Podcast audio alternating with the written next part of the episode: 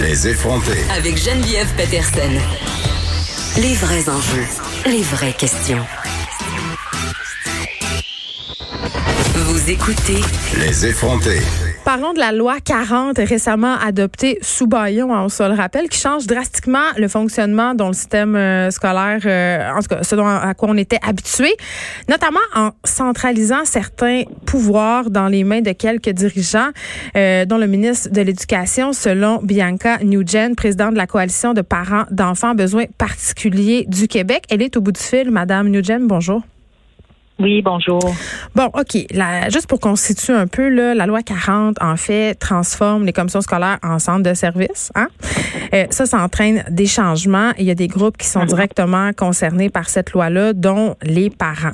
Là, vous, euh, Madame New Jen, qu'est-ce qui vous inquiète avec la loi 40 euh, au sein de votre regroupement de parents?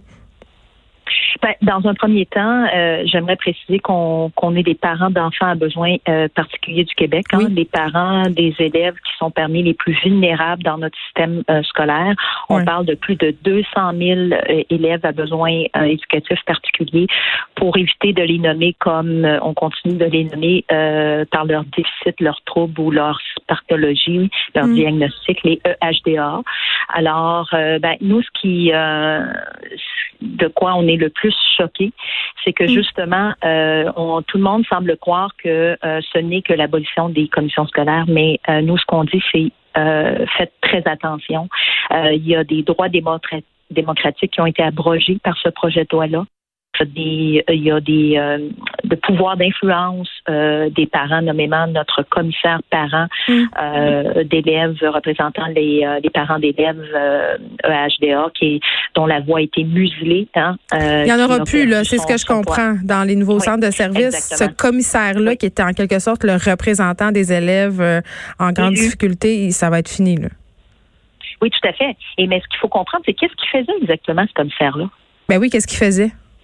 Ben, exactement. Ce faisait, c'est que euh, il siégeait au comité consultatif euh, euh, institué par la loi sur l'instruction publique. Il entendait les voix euh, des parents concernés, des parents représentants qui viennent des écoles. Quand les écoles se donnaient la peine d'envoyer un représentant, parce que ça, c'est une autre chose que les gens ne savent pas. Hein? Mm. c'est que nous, notre voix de parents d'enfants à besoins particuliers, là, n'est pas instituée dans la loi sur l'instruction publique, dans la composition des conseils d'établissement. Mais quand que nous, on apprend que là, c'est des conseils d'établissement qui vont avoir des pouvoirs de nommer les parents qui vont être désignés, par la suite, quels parents vont être désignés, et là, par la suite, quels parents risquent peut-être d'avoir la chance euh, d'être élus parmi les cinq parents qui vont siéger sur le conseil d'administration de ces centres de services-là. Nous, c'est ces questions-là là, qui nous font peur.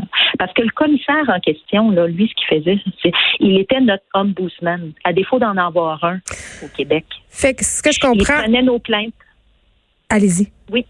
Il prenait nos plaintes en, à cœur.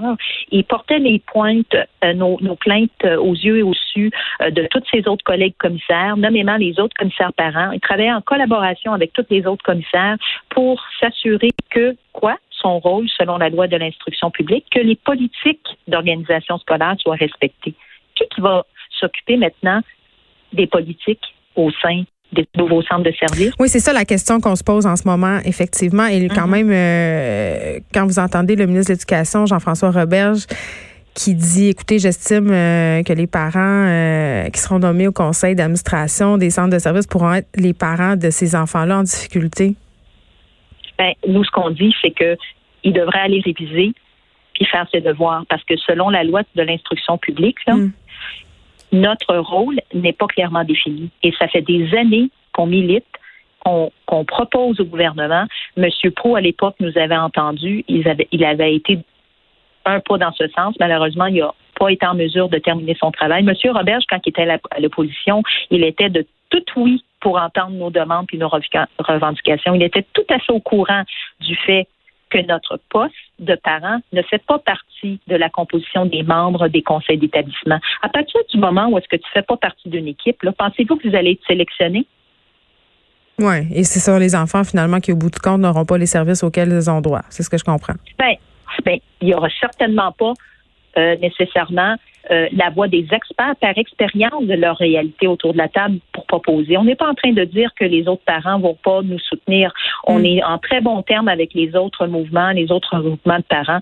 C'est pas ça la question. La question, c'est que on vit des réalités qui sont particulières on vit des réalités sociales, des réalités éducatives, des réalités économiques qui sont particulières à, ce qu'on vit mm. euh, en éduquant nos enfants, puis on veut que nos voix soient entendues de première heure. Très bien, Bianca Nugent, présidente de la Coalition de parents d'enfants en besoins particuliers du Québec. Merci de nous avoir parlé.